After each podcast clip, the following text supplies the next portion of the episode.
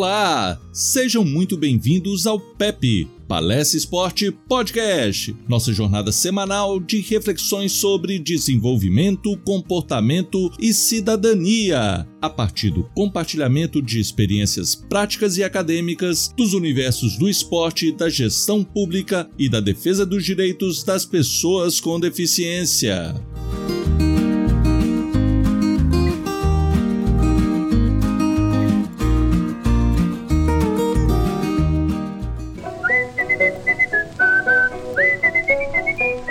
Está no ar o PEP.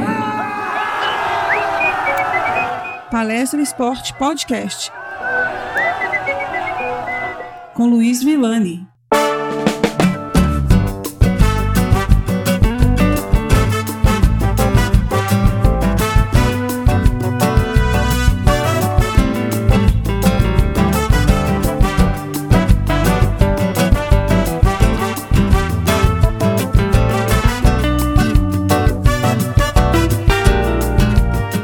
Episódio número 8. Abordaremos hoje algumas estratégias de intervenções de programas universitários em prol da inclusão de pessoas com deficiência em Pittsburgh e Chicago.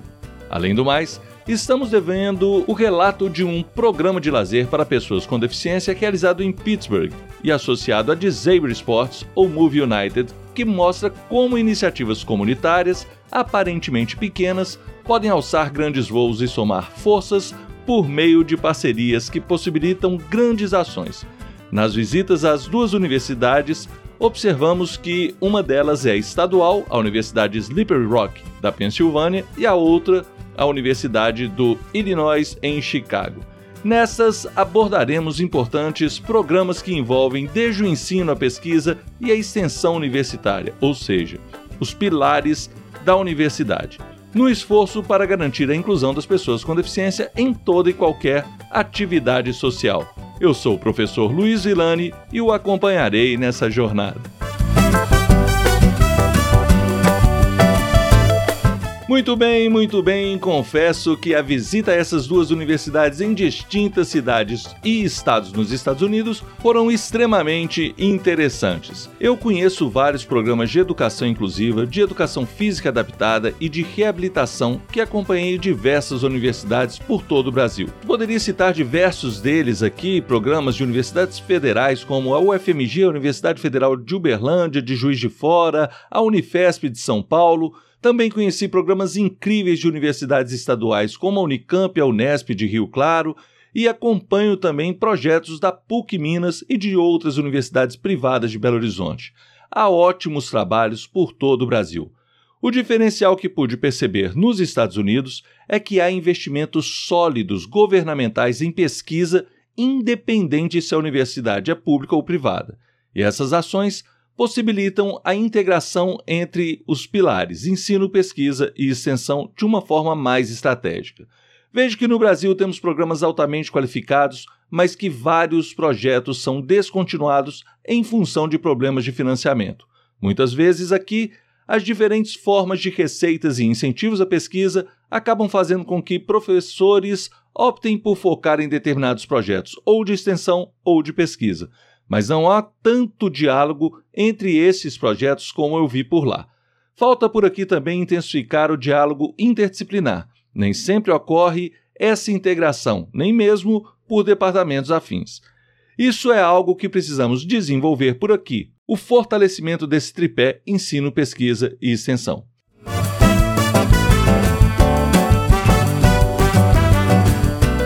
Na Slippery Rock, fomos recebidos pelo então coordenador do Departamento de Educação Especial, Dr. Joseph Mehout. Joseph se formou na Slippery Rock em Educação Especial e possui uma enorme afinidade com o ensino de pessoas com deficiência. O Departamento de Educação Especial é vinculado à Faculdade de Educação, assim como o Departamento de Educação Física e Saúde. Aqui uma curiosidade e um fato comum que logo logo eu fiz a ligação ao que nos foi relatado pelo Dr. Joseph, com a realidade que eu convivi em algumas universidades em que fui professor aqui em Minas Gerais. O Departamento de Educação Especial foi criado na década de 60 a partir das experiências bem-sucedidas do trabalho do Departamento de Educação Física e Saúde com pessoas com deficiência por meio do sucesso de um programa de atividade física adaptada. Não é dizer que a educação especial se deriva da educação física, não acho que é por aí mas é um fato que as oportunidades criadas por programas de educação física adaptada ou inclusiva inspira, fortalece e desperta muitas oportunidades de estudo sobre educação inclusiva. Esporte e lazer são atividades intrinsecamente motivadoras e que ocorrem em feedback e autopercepção de desenvolvimento quase que imediata.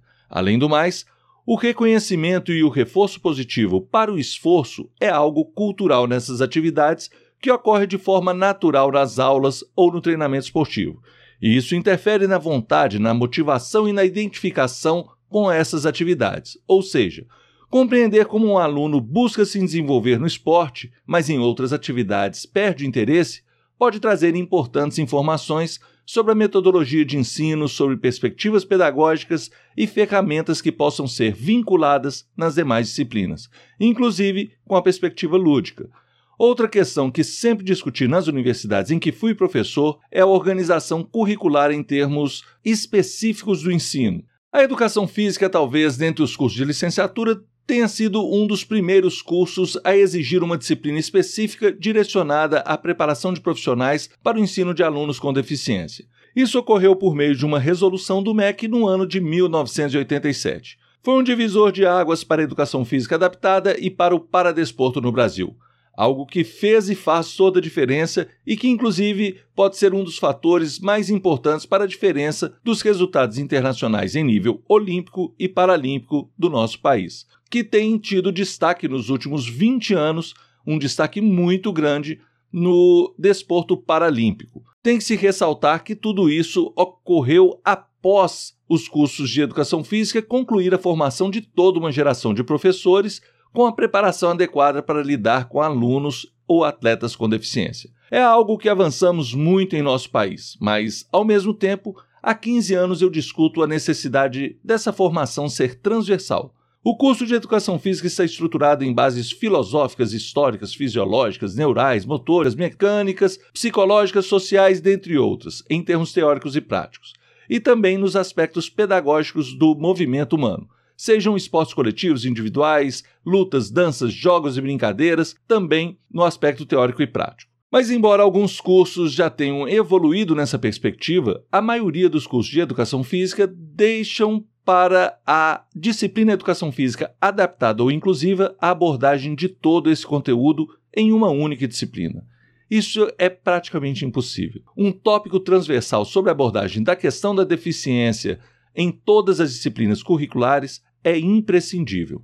Você pode até ter uma disciplina de educação física adaptada para tratar as bases do desenvolvimento, da estrutura das adaptações e características gerais dos diversos tipos de deficiência e suas implicações com o ensino-aprendizagem. Mas ter que abordar um pouco de tudo, como por exemplo, características fisiológicas da termorregulação de pessoas com lesão medulares, aspectos mecânicos inerentes à compensação de movimentos esportivos em amputados, dentre diversos outros tópicos característicos de cada modalidade adaptada, sem contar que algumas são específicas e nem fazem parte dos currículos dos cursos de educação física. O que eu quero dizer com isso, por exemplo, é que a disciplina sobre fisiologia do exercício pode ter um tópico sobre questões fisiológicas inerentes à termorregulação de pessoas com deficiência, o comportamento motor, a psicologia do esporte, a sociologia, a história da educação física, assim como todas as demais disciplinas pedagógicas, como o voleibol abordar, o vôlei sentado, o futebol abordar, o futebol de sete para pessoas com paralisia cerebral, o futebol de amputados, o futsal abordar, o futebol de cinco para cegos, enfim, atletismo, natação, todas elas abordarem características inclusive da classificação funcional, como que ocorre as disputas e a classificação dos atletas em cada uma dessas disciplinas. Na Faculdade de Educação da Slippery Rock, todos os professores devem destinar créditos de suas disciplinas à educação especial. Seria essa a mesma ideia que vinha tentando trabalhar por onde passei, mas que infelizmente não conseguimos avançar. Mas acho sinceramente que esse deve ser um movimento mais amplo, de uma forma de diretrizes para os cursos de educação física. Hoje isso se aplica tanto aos cursos de licenciatura como de bacharelado, e não só na educação física. Nós precisamos de currículos variados nesse sentido em diversos outros cursos superiores, como as áreas da engenharia, arquitetura, serviço social, fisioterapia, terapia ocupacional e administração, sendo que nesse caso da administração, principalmente em função da lei de cotas e da gestão de recursos humanos, que é algo imprescindível para a inclusão das pessoas com deficiência. É uma causa que hoje eu abraço de uma forma mais generalizada. A Slippery Rock também mantém programas de extensão que possibilitam aos alunos uma vivência prática próxima com a comunidade. Inspiram os professores a desenvolver pesquisas específicas e, o mais importante, proporciona à comunidade de pessoas com deficiência possibilidades de inclusão social por meio da participação no esporte e na inserção no mercado de trabalho. O programa Rock Life da Universidade Slippery Rock oferece aos alunos com deficiência intelectual ou de desenvolvimento atividades que permeiam um caminho para o emprego e também o bem-estar para toda a vida. Trata-se de um projeto executado de acompanhamento das aulas universitárias em um ambiente inclusivo e da participação em atividades físicas e esportivas com o intuito de desenvolver o suporte adequado para se promover a autonomia e independência dessas pessoas. Lembre-se que eu falei que o Departamento de Educação Especial foi criado inspirado no trabalho do Departamento de Educação Física e Saúde com pessoas com deficiência? Pois é, essa ligação, iniciada na década de 60, jamais se desfez. Pelo contrário, continua cada vez mais forte e trabalhando de forma sinérgica. Pessoas com deficiência intelectual e de desenvolvimento que concluíram o ensino médio podem ainda cursar um programa de aulas na universidade e vivenciar a vida universitária em um ritmo menos rigoroso. Aqui não se trata de buscar o diploma universitário especificamente, mas sim de desenvolver outras habilidades e conviver com alunos universitários, o que proporciona um ensino complementar tanto para as pessoas com deficiência quanto para as demais pessoas que terão oportunidades de conviver com essas diferenças. Dessa forma, eles desenvolvem habilidades profissionais e podem progredir para uma vida independente, inclusive com a possibilidade de inserção no mercado de trabalho.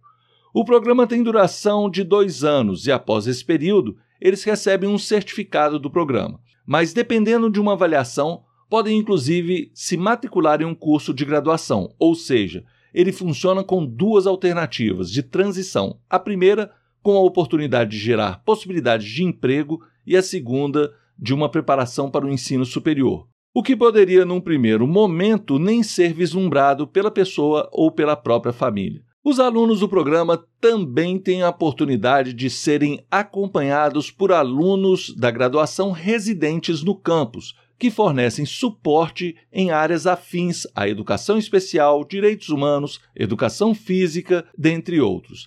Dessa forma, mesmo um aluno da universidade que não faz parte desse programa acaba convivendo com os demais alunos, uma vez que ele convive com seus colegas, o que não deixa de ser uma oportunidade de inclusão, de desenvolvimento, do reconhecimento das potencialidades das pessoas com deficiência e do próprio desenvolvimento pedagógico. Os alunos da universidade que convivem com os demais são designados como assistentes comunitários e reconhecem o quanto essa experiência é importante para sua formação. No Brasil, temos universidades que buscam desenvolver programas com pessoas com deficiência. Conheço, por exemplo, uma proposta muito interessante da PUC Minas, coordenada pela professora Carolina Rezende, que promove cursos para pessoas com deficiência com o intuito de fomentar a inclusão produtiva. E não tenho dúvidas que o programa caminhará para uma experiência similar no futuro, agregando-se outros valores, envolvendo outros setores pois é algo que a professora busca constantemente. É um processo e acredito que a proposta da Slippery Rock seria uma inspiração incrível para várias universidades brasileiras, pois tem muita coisa afim. A Slippery Rock oferece programas também de mestrado e doutorado em educação especial, onde todo esse contexto se cruza pelas experiências práticas oferecidas no próprio ambiente da universidade. Realmente, gente, muito interessante e inspirador. Aproveitando que estamos falando de experiências inclusivas de universidades, vou saltar aqui para a Universidade de Illinois Chicago. Depois voltamos a Pittsburgh para relatar o programa de lazer comunitário.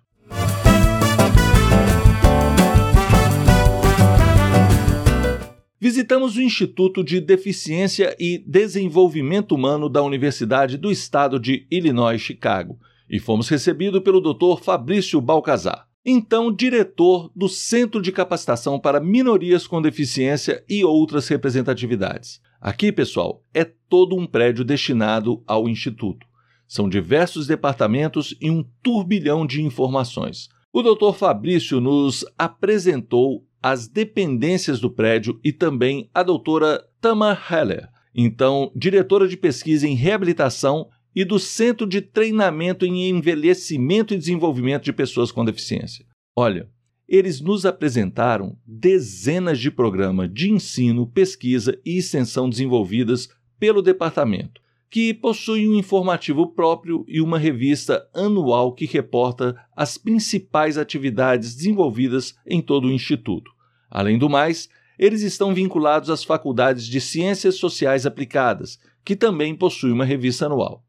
Aqui terei que fazer um grande resumo, mas eles possuem programas de mestrado e doutorado em estudos da pessoa com deficiência, como deficiência e ética, políticas sociais e estudos sobre a deficiência, promoção da saúde da pessoa com deficiência, liderança e organizações de pessoas com deficiência e tecnologia da reabilitação. O instituto se intitula como um centro universitário de excelência em educação, pesquisa e serviços para o desenvolvimento de pessoas com deficiência, tendo como missão promover a independência, produtividade e inclusão de pessoas com deficiência em todos os aspectos da sociedade.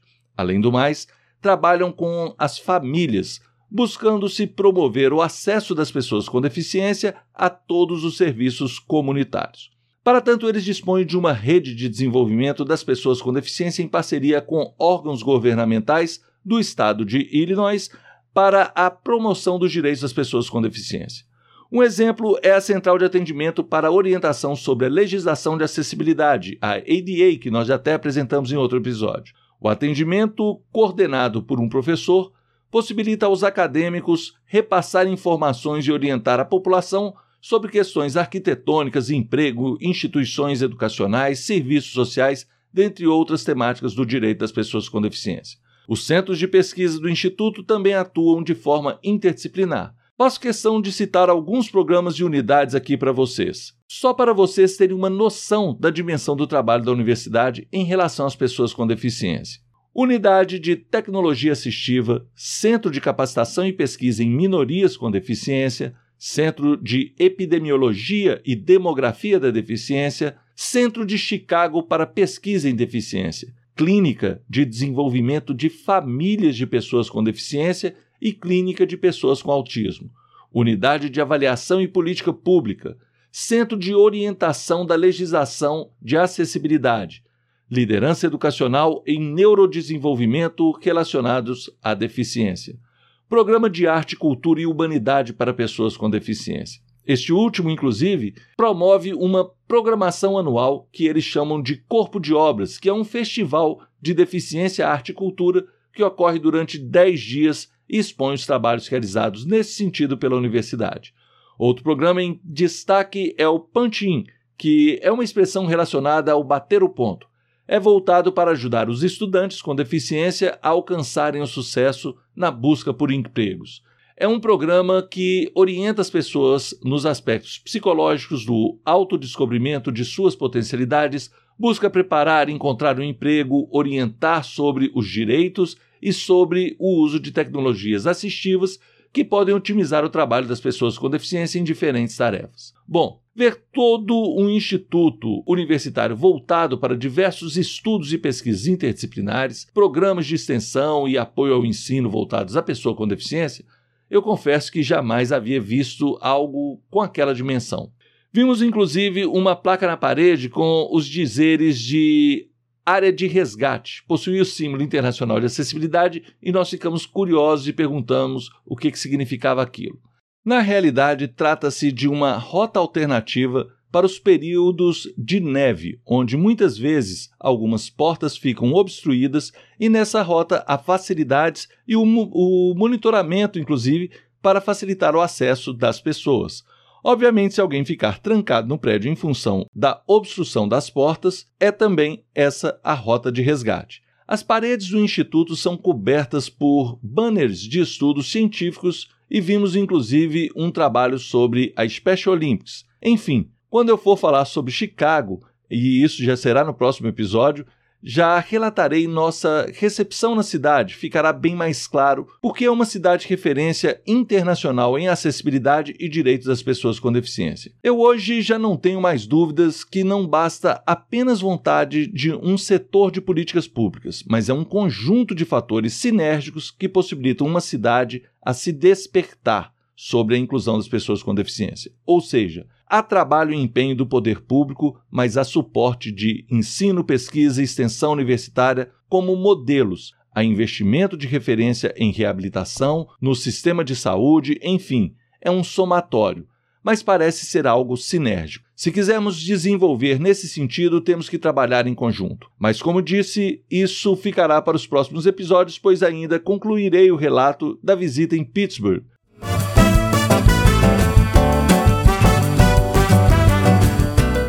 E por falar em Pittsburgh, retornamos então ao nosso episódio agora com a visita que nós fizemos a uma organização que trabalha com esporte e lazer, mas principalmente na área da recreação. Visitamos um encontro de recreação em boliche da Three Rivers Adaptative Sports.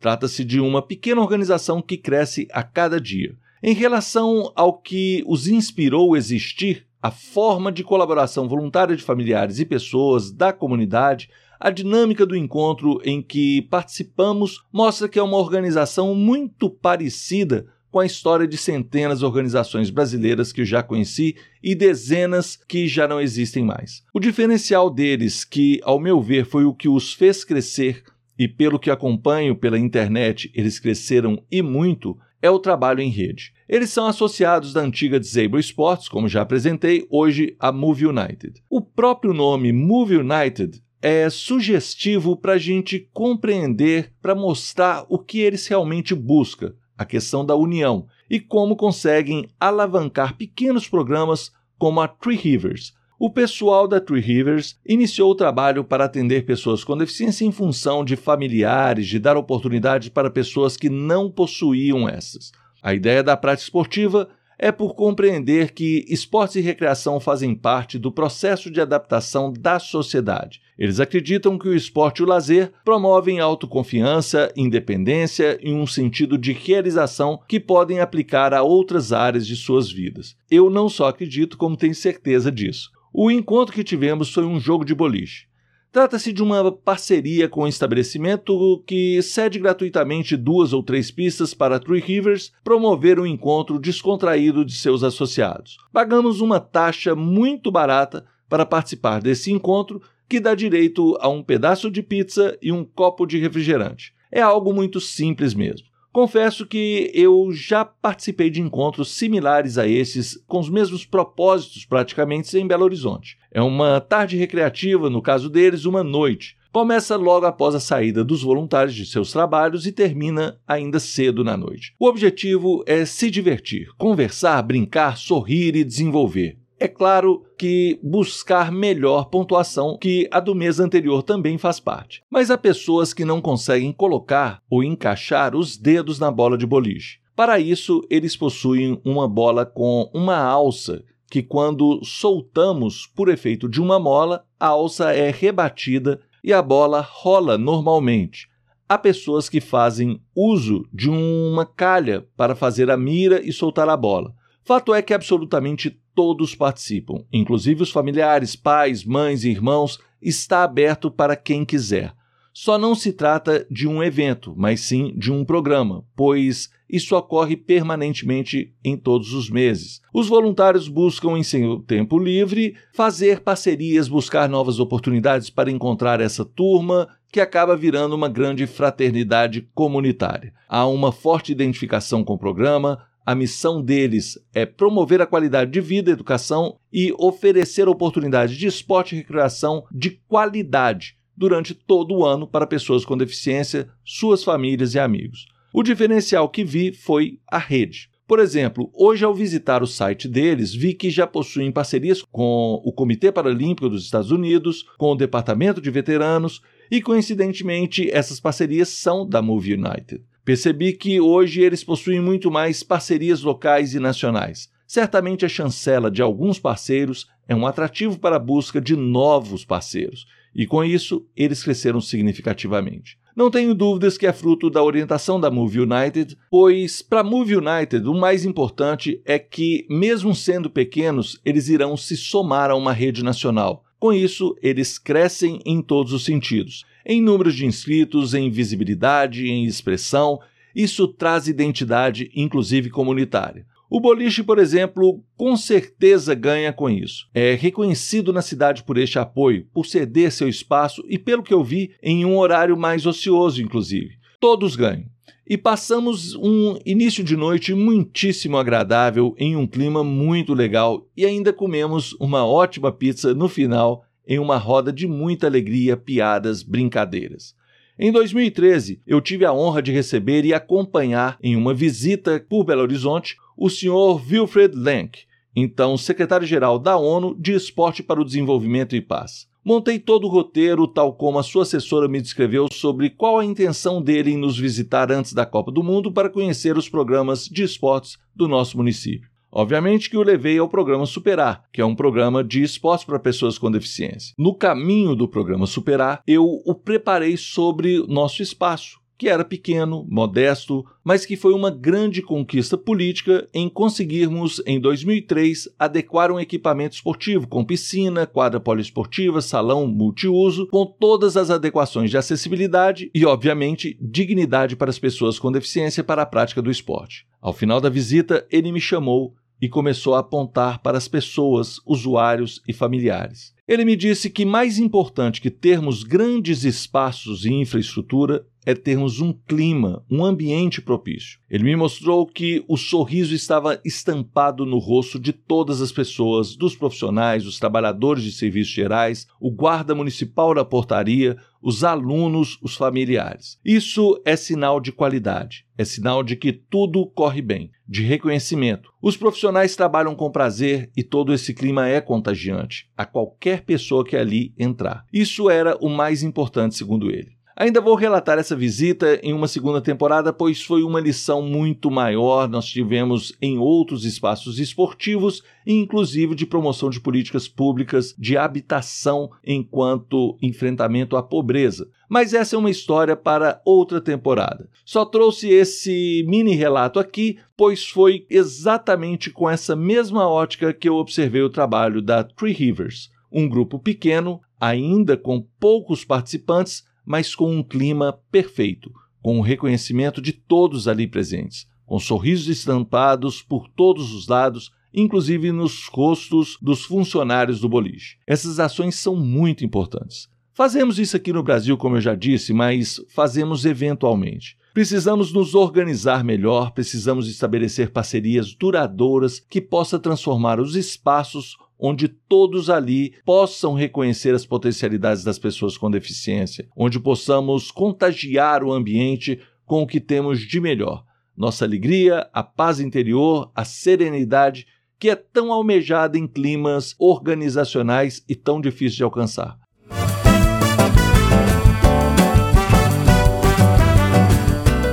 Venho repetindo que o trabalho com as pessoas com deficiência transformou minha vida e não tenho dúvidas que quem estiver aberto para receber, acompanhar, conhecer a essência de cada pessoa será uma pessoa com todos os requisitos para se transformar, para receber uma dose de alegria, de satisfação e o que hoje tem sido tão difícil em nossa sociedade, cada vez mais individualista. Esses são os valores muito caros para o PEP, Palestra Esporte Podcast. Quando falamos em desenvolvimento, comportamento e cidadania, buscamos que todas as pessoas possam um dia sentir o prazer de estar em um ambiente com um clima tão leve como os que vivi ao longo dos meus anos em que me dediquei, que me dedico e espero ainda dedicar por muito mais tempo à causa da inclusão social.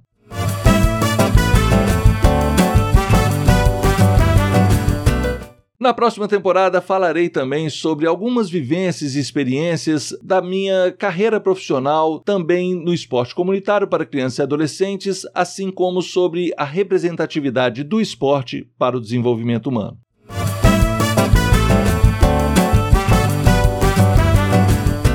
Nossa última experiência em Pittsburgh foi uma visita a uma residência inclusiva. Um espaço construído por uma mãe que acabara de ser desacreditada de sua expectativa de vida e que não conseguia imaginar como um filho com paralisia cerebral e totalmente dependente dela poderia ter uma vida digna como a que ele sempre teve ao seu lado. O que esperar da vida de um filho dependente na sua ausência? Esse é um questionamento que diversas famílias fazem, é um sofrimento extremamente comum e o que vamos relatar é surpreendente. É uma história de amor, de entrega, de maturidade e de quebra de tabus. Sensacional!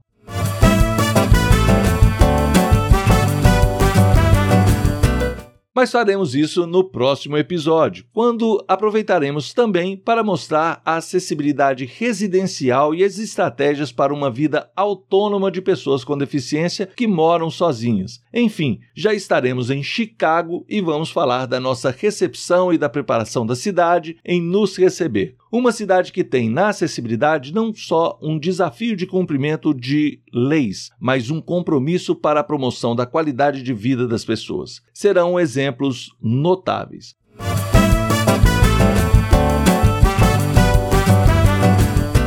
Me despeço de vocês por hoje e espero que tenham gostado. Tenho o contato de todas essas pessoas que estou relatando e caso algum de vocês tenha um interesse em conhecer mais, posso buscar esclarecê-los, posso contactar com essas pessoas. Estamos à disposição no e-mail palestraesportepodcast@gmail.com. Ajude a divulgar nosso programa, nossa proposta de conteúdo compartilhe nossos episódios e nos ajude a ampliar essa rede que estamos propondo e que esperamos render grandes frutos futuros. Um grande abraço e até mais.